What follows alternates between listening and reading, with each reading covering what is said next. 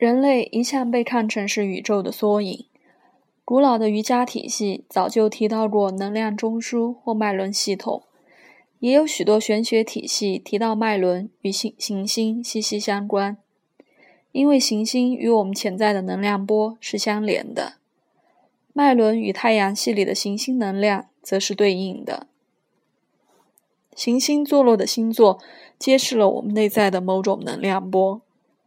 行星本身则代表我们这个太阳系的基本势力或能量中枢，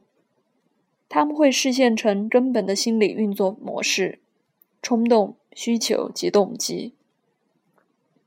因此，行星也会刺激其所坐落的星座的能量场，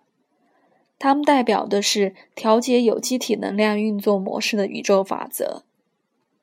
另外，还有一种说法。行星代表的是个人和宇宙智库进行能量交换的特定模式，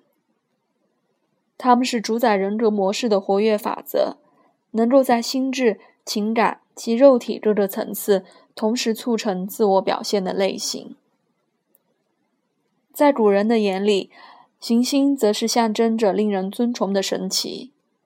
代表这些根本的生命势力是不容忽视的，人类必须留意它们。接受他们，以及辨认出他们，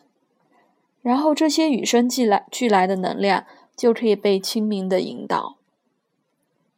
如果我们察觉不到这些内在势力，往往会受他他们操弄。希腊人认为最大的罪恶是无名，